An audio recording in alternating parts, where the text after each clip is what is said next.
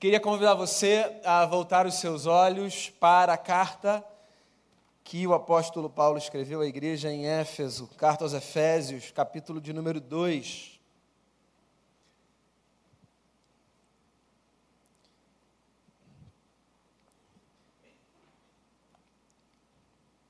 Eu quero tomar esse texto como base para a nossa reflexão hoje.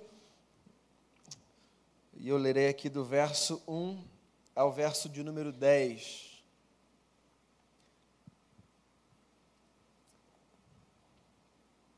Diz assim o texto sagrado: Vocês estavam mortos em suas transgressões e pecados, nos quais costumavam viver, quando seguiam a presente ordem deste mundo e o príncipe do poder do ar o espírito que agora está atuando nos que vivem na desobediência. Anteriormente, todos nós também vivíamos entre eles, satisfazendo as vontades da nossa carne, seguindo os seus desejos e pensamentos. Como os outros, éramos por natureza merecedores da ira. Todavia, Deus, que é rico em misericórdia, pelo grande amor com que nos amou, deu-nos vida com Cristo, quando ainda estávamos mortos em transgressões. Pela graça vocês são salvos. Deus nos ressuscitou com Cristo e com Ele nos fez assentar nas regiões celestiais em Cristo Jesus, para mostrar nas eras que hão de vir a incomparável riqueza da Sua graça, demonstrada em Sua bondade para conosco em Cristo Jesus. Pois vocês são salvos pela graça, por meio da fé. E isto não vem de vocês, é dom de Deus, não por obras, para que ninguém se glorie porque somos criação de Deus, realizada em Cristo Jesus para fazermos boas obras, as quais Deus preparou antes para nós as praticarmos.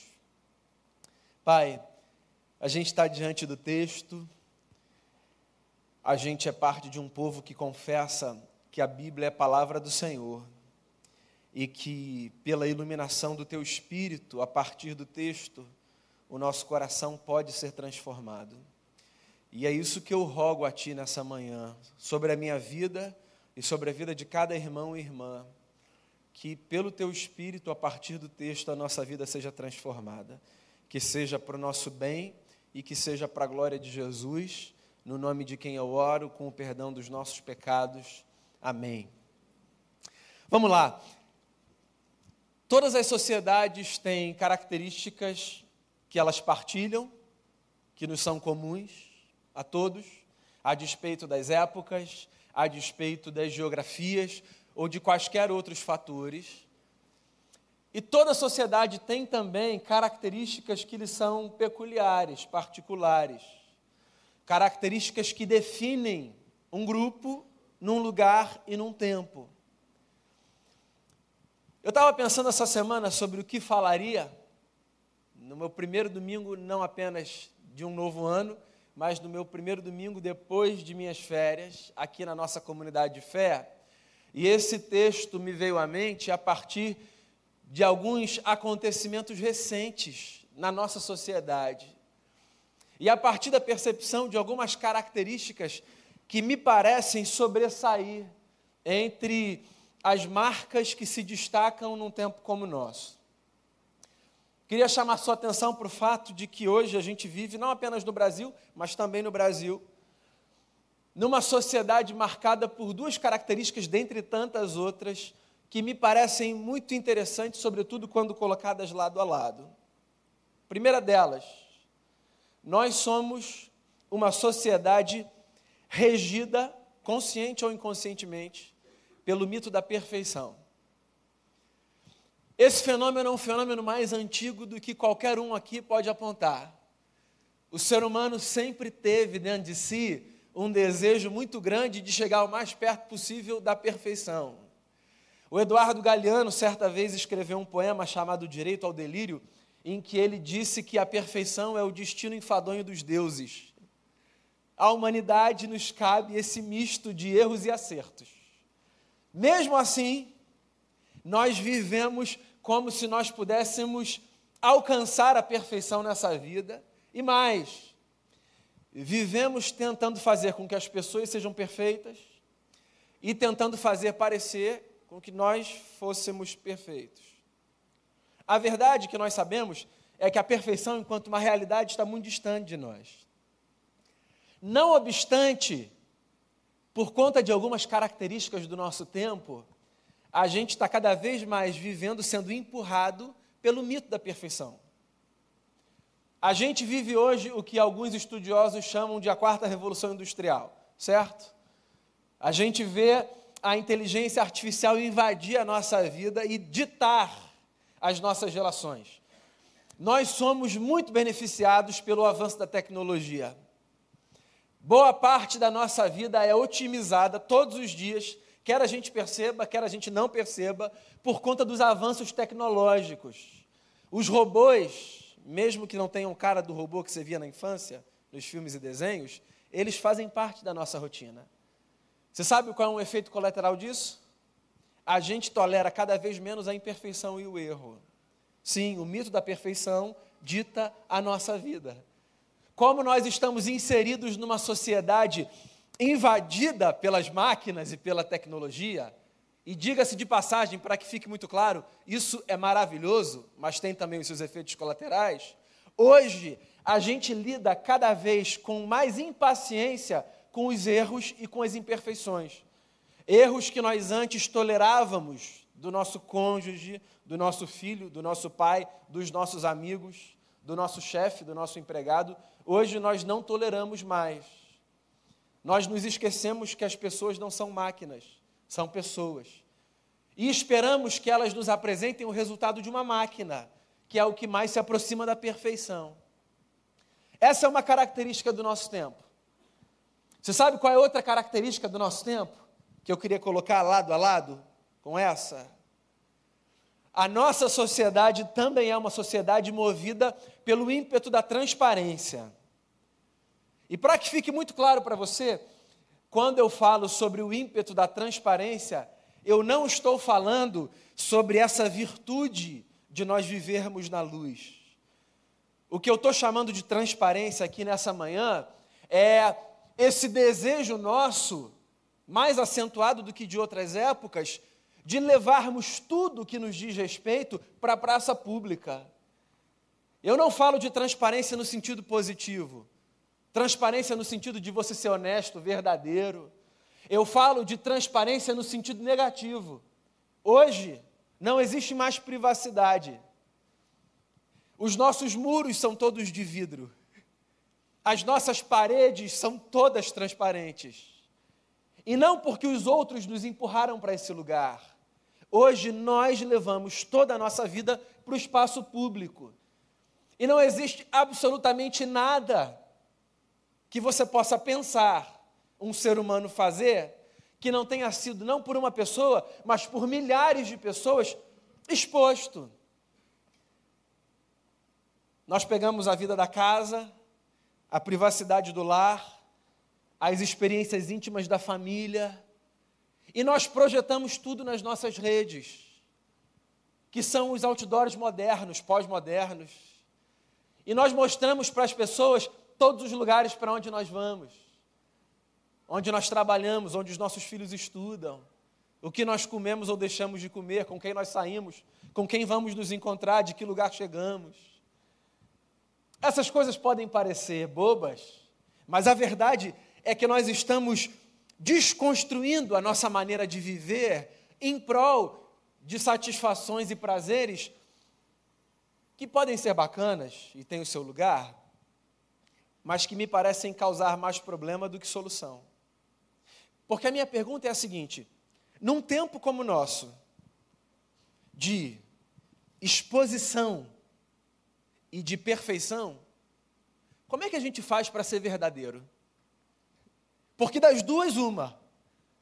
Ou a gente vai, nesse esquema, viver uma grande mentira, e no meio de toda essa exposição, querer todos os dias fazer com que as pessoas acreditem que nós somos perfeitos, ou nós vamos pirar. Como é que a gente faz para viver em paz? Num tempo como o nosso, em que nós buscamos perfeição e nos expomos o tempo todo. Se nos expomos o tempo todo, ou apresentamos uma mentira para que acreditem que nós somos perfeitos, ou deixamos as pessoas perceberem que nós, todos nós, estamos muito distantes de sermos essas figuras perfeitas, plenas, completamente felizes e realizadas o tempo todo, em qualquer lugar, que às vezes pretendemos ser. Pois é, a verdade, amigos e amigas, é que não de hoje, mas a configuração desse tempo nos empurrou para um lugar. E esse lugar é: todos temos telhado de vidro. Não existe absolutamente uma pessoa nessa vida que sobreviva a um escrutínio profundo da sua história. Certo? É uma atualização das palavras de Paulo à igreja de Roma. Não tem um justo sequer. Ninguém. Todos nós, ainda que sejamos empurrados pelo desejo de parecermos perfeitos, e pela vontade de que as pessoas nos ofereçam um padrão de perfeição de vida, todos nós, se escrutinados no fundo da nossa alma, no passado da nossa história, todos nós temos episódios e capítulos dos quais nos envergonhar. O que, num certo sentido, amigos e amigas, vejam comigo, é muito bom, porque está todo mundo no mesmo lugar que não é um lugar maravilhoso, vamos combinar, mas que é um lugar, é o lugar humano. O lugar de uma raça que lida profundamente com questões internas, com lutas, com conflitos. Se você quiser usar uma palavra religiosa, com pecados, com dores, com dissabores. Existem duas formas da gente falar da vida. A gente pode falar da vida a partir da individualidade de cada um, e a gente pode falar da vida a partir da coletividade. São as duas maneiras a partir das quais a gente fala dessa experiência chamada vida. E essas duas maneiras pedem caminhos distintos.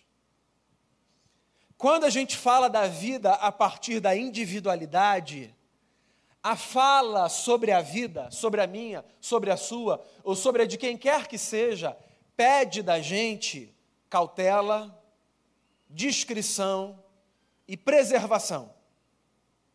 O que eu estou querendo dizer com isso é: você não deve expor a sua vida, por mais que você saiba que você tenha um passado, que outros também têm e que todos erramos e falhamos. Você não deve expor a sua vida para qualquer pessoa, em qualquer lugar, em qualquer momento.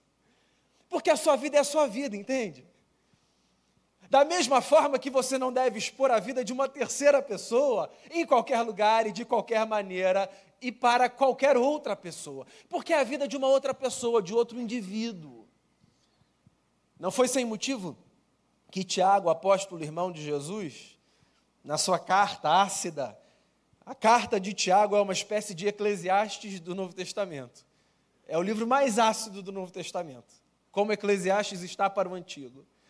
Não foi sem motivo que nessa carta, cheia de acidez e de verdade, Tiago disse assim: sejam prontos para ouvir e tardios para falar. Falem menos, ouçam mais, não se exponham tanto. Calma, a gente não precisa levar tudo para a praça pública. A gente não precisa colocar tudo na rede. O mundo não precisa saber o tempo todo o que está acontecendo com a gente, há coisas que são suas. Guarde as suas coisas para você.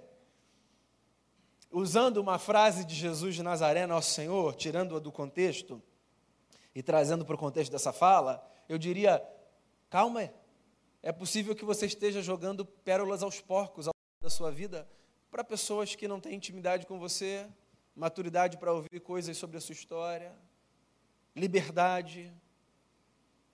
A vida pública, na individualidade do sujeito, ela pede pés descalços, fazendo aqui uma evocação da história de Moisés no deserto.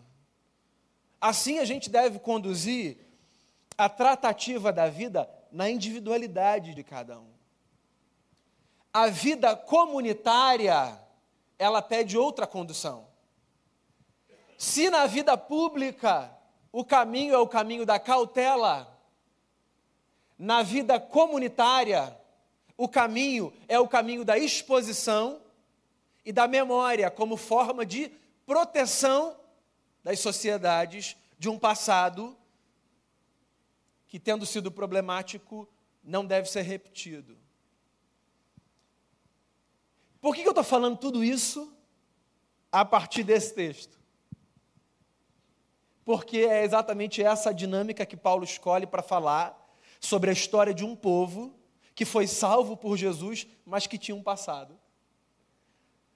Se você não conhece muito o texto do Novo Testamento e teologia de maneira geral, deixa eu dizer uma coisa para você. Seguramente, Efésios 2 está entre os textos mais importantes do Novo Testamento. Seguramente, Efésios 2, de 1 a 10, exatamente o texto que eu li. É um dos textos mais importantes da teologia do apóstolo Paulo. É um tratado de salvação. É um anúncio do mistério da transformação da humanidade a partir de Jesus. E o que Paulo está dizendo, em suma, é: pela graça nós fomos salvos. Se você olhar, você vai ver que Paulo está o tempo todo tratando esse discurso no plural, ou seja, ele não está falando da história de indivíduos, ele está falando da história de uma comunidade, de um povo. Pela graça nós fomos salvos não por obras, para que ninguém se glorie do que quer que seja, mas pela graça de Jesus. É a maior notícia que a humanidade pode receber. Nós fomos feitos novos indivíduos, enquanto coletividade, por causa da graça de Jesus. Agora, por mais que essa seja a maior notícia que qualquer grupo ou qualquer indivíduo possam receber, Paulo começa a dar essa notícia de uma maneira muito curiosa. Ele começa dizendo assim: Vocês estavam mortos nos seus delitos e nos seus pecados. Ele começa estabelecendo um marco, uma espécie de um totem, fincando, um memorial. Como se estivesse dizendo assim: ok, o futuro nos é glorioso, mas nós temos um passado. E nós precisamos nos lembrar do nosso passado. Não foi Paulo que inaugurou essa tradição de olhar para o passado e se lembrar do passado com todas as suas mazelas. Nós cristãos somos herdeiros de uma tradição, a tradição judaica. E os nossos pais, no Antigo Testamento, eles o tempo todo se lembravam do lugar de onde eles vieram, do povo que eles foram, do que eles fizeram e do que eles sofreram. Então vamos lá.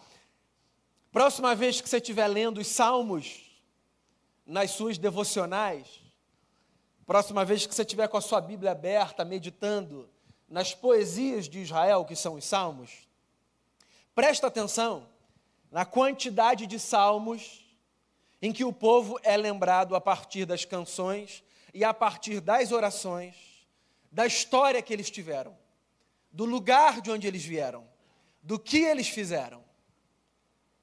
O tempo todo você vai encontrar os poetas cantando e dizendo: Nós viemos do Egito, nós fomos oprimidos no Egito, nós passamos pelo exílio, nós passamos pelo exílio por conta dos nossos próprios pecados. Nós adoramos bezerros de ouro. E aí você tem uma série de textos que elencam uma série de capítulos da história daquele povo, que não são capítulos que, fazendo menção ao início da minha fala, que dariam àquela gente a possibilidade de descansar numa sociedade de telhado de vidro. Aquela gente tinha muito pecado na conta como todos nós temos. Aquela gente tinha falhas na caminhada, porque aquela gente era gente. Aquela gente não era máquina. Era gente. E gente tem essa história. Gente tem vida bonita misturada com vida triste. Gente tem acerto misturado com erro. Gente tem virtude misturada com defeito. E a história de uma gente que é assim, quando se encontra com outra gente que também é assim, porque todos somos, forma povos com problemas. Não existem sociedades perfeitas. Ainda que o mito da perfeição seja um mito que nos conduza. Não existem sociedades com histórico impoluto. Não existem povos que estão acima dos demais, porque têm uma trajetória sem mancha. Não existem. E o que, que a gente faz? Existem dois caminhos. Ou a gente finge que o passado não existiu e começa a tentar apagar capítulos do passado para ficar com a imagem bonita. Ou a gente ressignifica o passado, dizendo: não, não foi tão grave assim, não foi tão importante assim, não, não foi bem assim que aconteceu. Na verdade, era outra coisa que estava acontecendo, foi bom. Ou a gente tenta reescrever a história, ou a gente admite que o passado de um povo é o passado de um povo, e que há nele muita beleza, mas há também nele capítulos sombrios. E a gente guarda a memória, não apenas do que há de belo, mas do que há de sombrio, para que a gente não repita a feiura de uma história que aconteceu, mas que não precisa se repetir.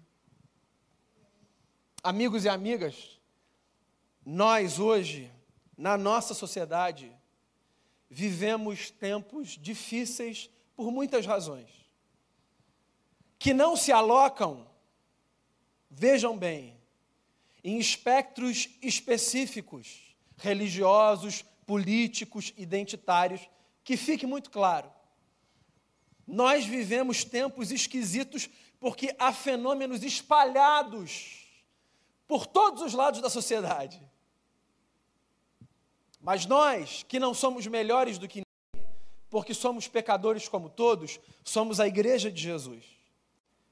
E a igreja de Jesus de Nazaré assume um compromisso dentre tantos: o compromisso de perpetuar a tradição de um povo que, se por um lado na individualidade de cada sujeito caminha com muito cautela, com muita cautela, perdão, para não apontar os erros dos outros, se esquecendo de que carrega cada um, muitos também, por outro lado, do ponto de vista da coletividade, a igreja não pode ser uma comunidade que se esquece da história.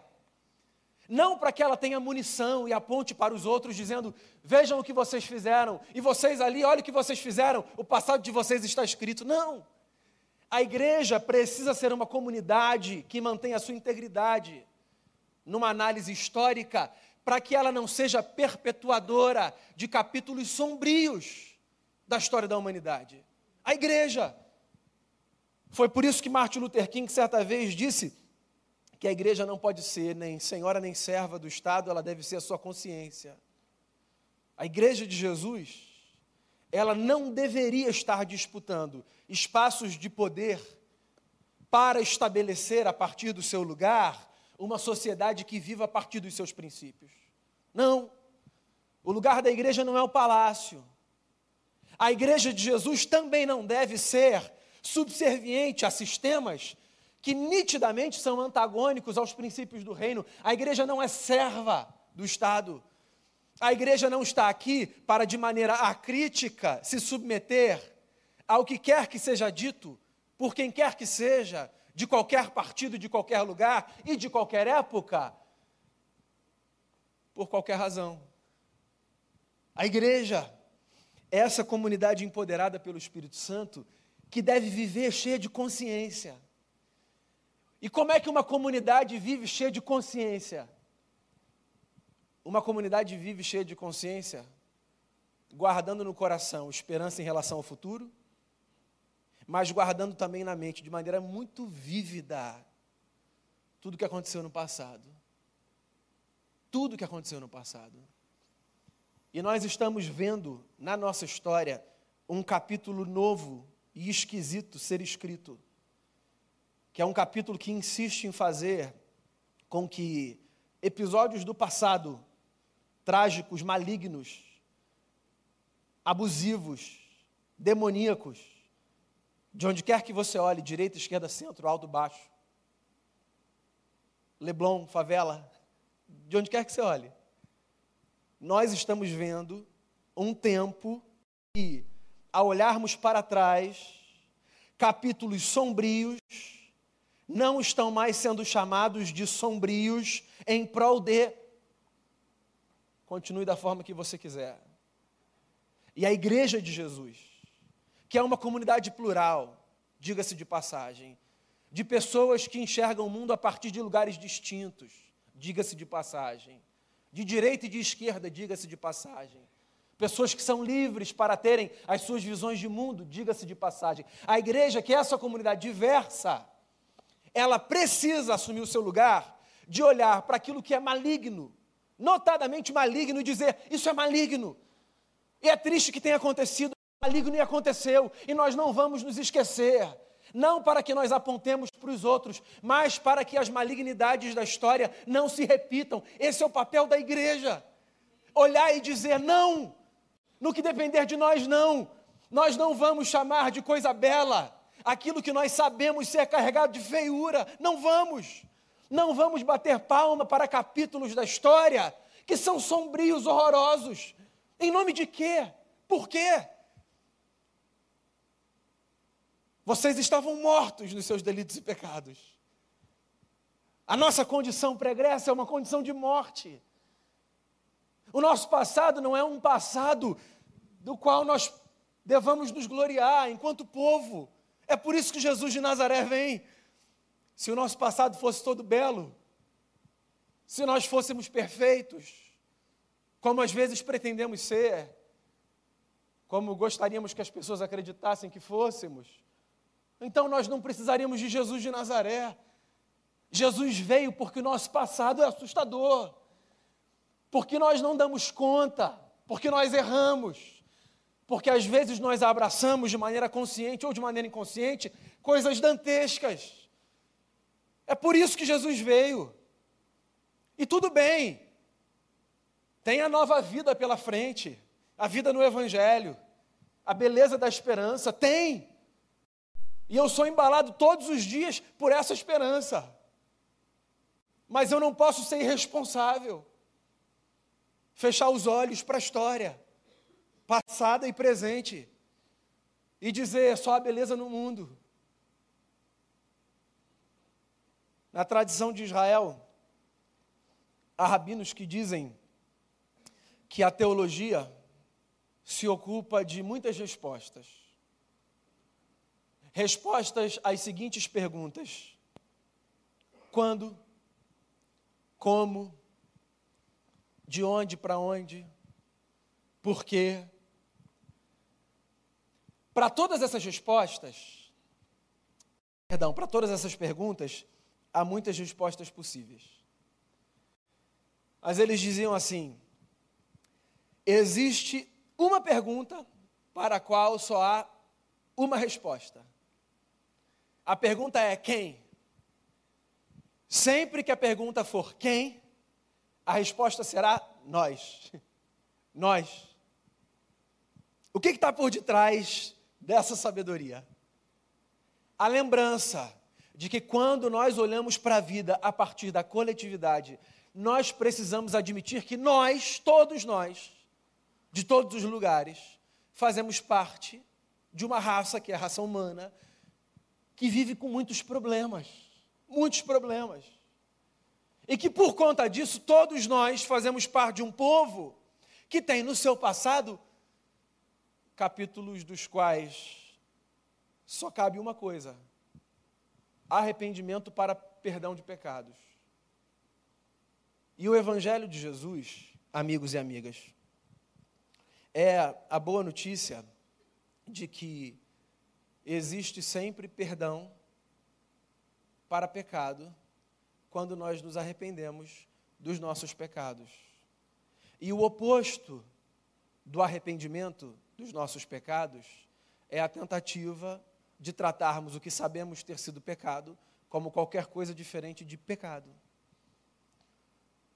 Pois se você olha para Efésios 2 e pensa que Efésios 2 é apenas um texto que fala sobre você na individualidade, você estava morto nos seus delitos e pecados e agora você tem vida.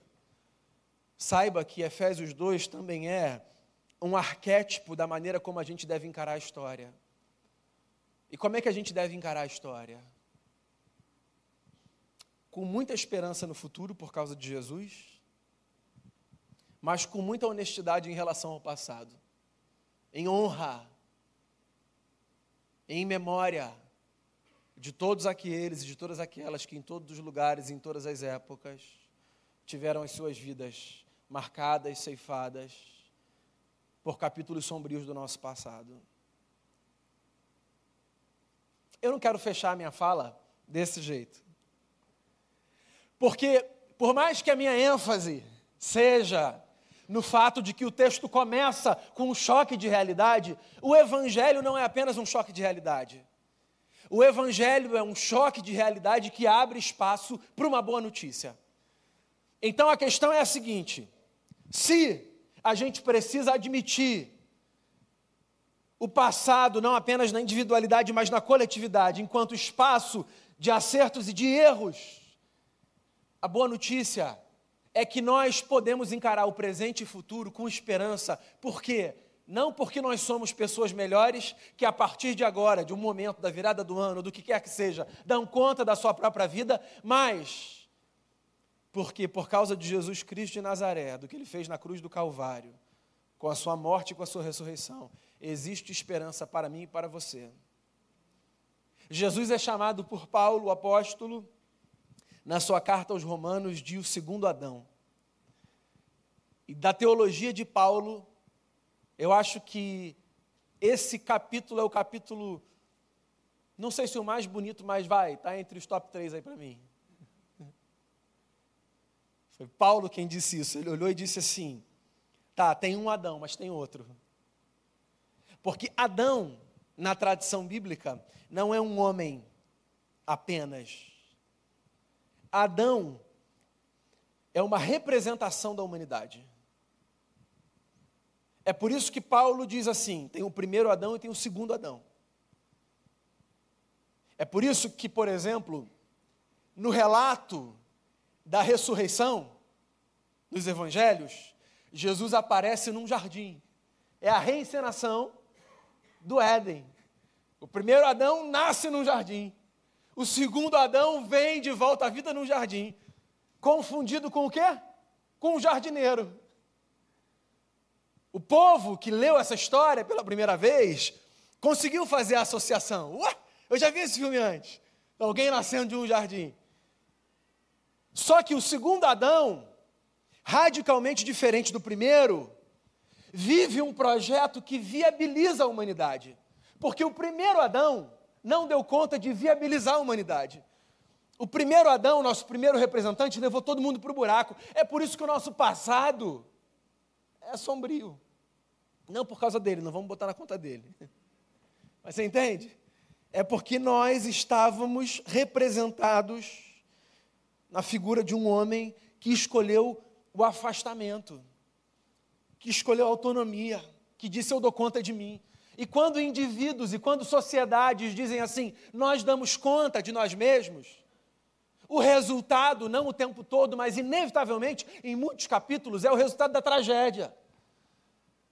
Mas o texto não acaba com vocês estavam mortos nos seus delitos e pecados. O texto diz: Deus deu vida a vocês, por causa de Jesus, que é o segundo Adão, que é o novo representante, que é a nova esperança para a humanidade. Então, se o nosso passado é carregado de episódios sombrios, o nosso futuro pode ser glorioso, não porque nós agora somos pessoas perfeitas. Esquece o mito da perfeição. Esquece isso. Você não é perfeito, você sabe disso. Quem mora com você sabe disso. Seus amigos sabem disso. Seu patrão sabe disso. Seu empregado sabe disso. Seu pai e sua mãe sabem disso.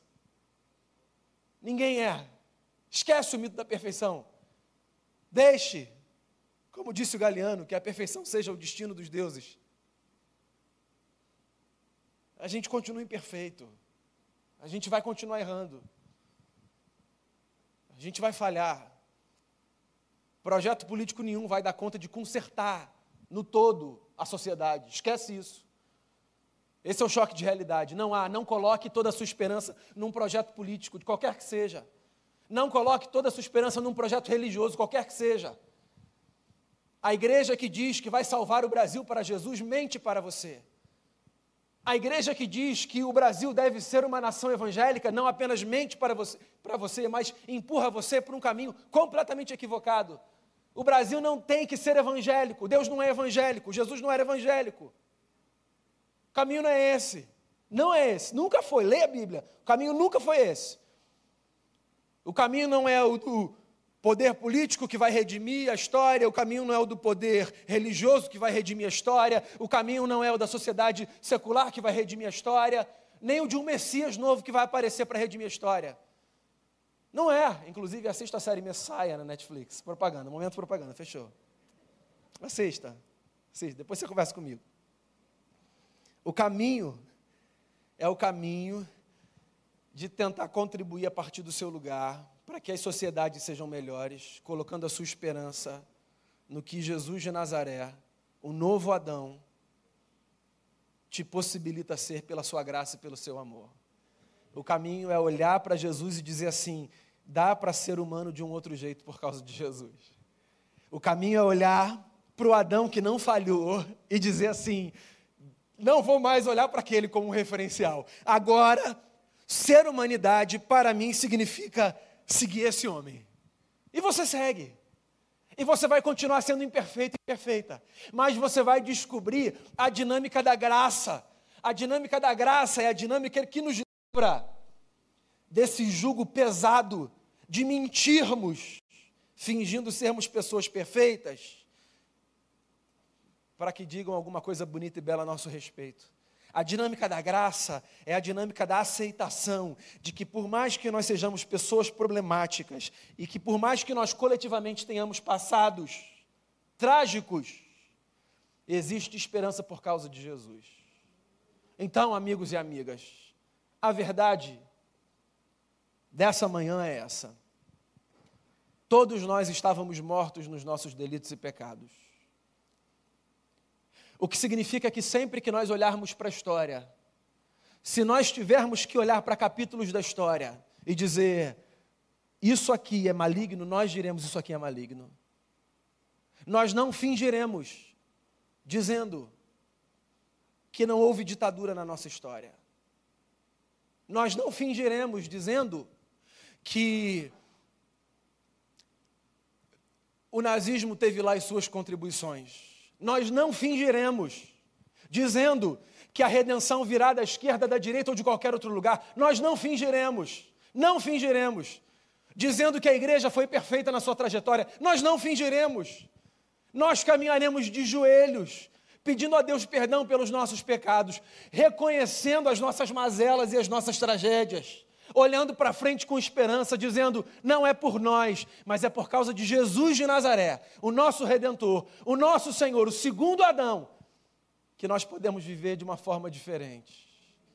O passado é o passado, a gente não reescreve. A gente só pode fazer uma coisa: aprender com ele. Lembrar para não repetir. Ou, no que tiver sido acerto, lembrar para repetir. A vida é feita de marcos. Todos nós caminhamos como peregrinos. E como os antigos pais que caminhavam pelo deserto, estabelecendo altares e colocando as suas pedras, batizando-as com nomes, dizendo Betel, Ebenezer, ou coisas do tipo, nós erigimos os nossos altares e colocamos as nossas pedras. E diante de alguns deles, nós paramos, olhamos e dizemos: que capítulo bonito, que se repita.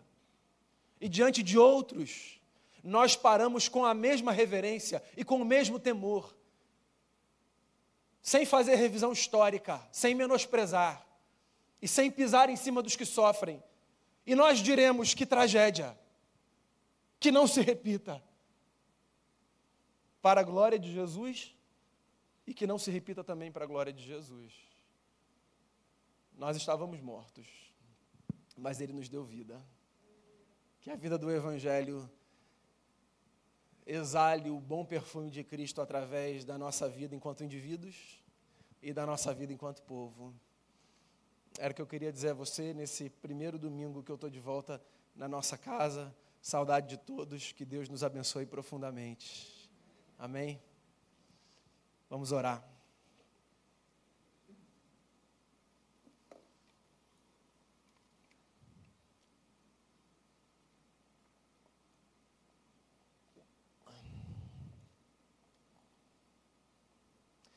Obrigado, Jesus, pela beleza da vida que vem de Ti. Obrigado pela força que o Evangelho do Senhor nos dá. Obrigado porque o Senhor nos tirou do nosso Egito. Obrigado porque o Senhor nos livrou, não apenas das mazelas que nos cercavam, porque externas, mas das tragédias que nos habitavam. Obrigado por, ao morrer na cruz e ao vencer, ressuscitando, livrar a gente de uma condução egóica, narcísica de vida. Obrigado por empurrar a gente para a igreja, que é uma comunidade imperfeita, no meio de um uma sociedade imperfeita, mas que, que sabe que pode viver diferente por causa de Jesus. Obrigado, Jesus. O Senhor é nossa esperança, o Senhor nos deu vida quando nós estávamos mortos nos nossos delitos e pecados. Que o Senhor nos dê a graça de caminharmos olhando para trás com temor diante dos acertos e com temor diante dos erros. E que o Senhor nos dê a sabedoria de, ao olharmos para frente, embalados pela esperança do Evangelho, reproduzirmos, na medida do possível, os acertos e nos esquivarmos dos erros. Nós somos quem nós somos.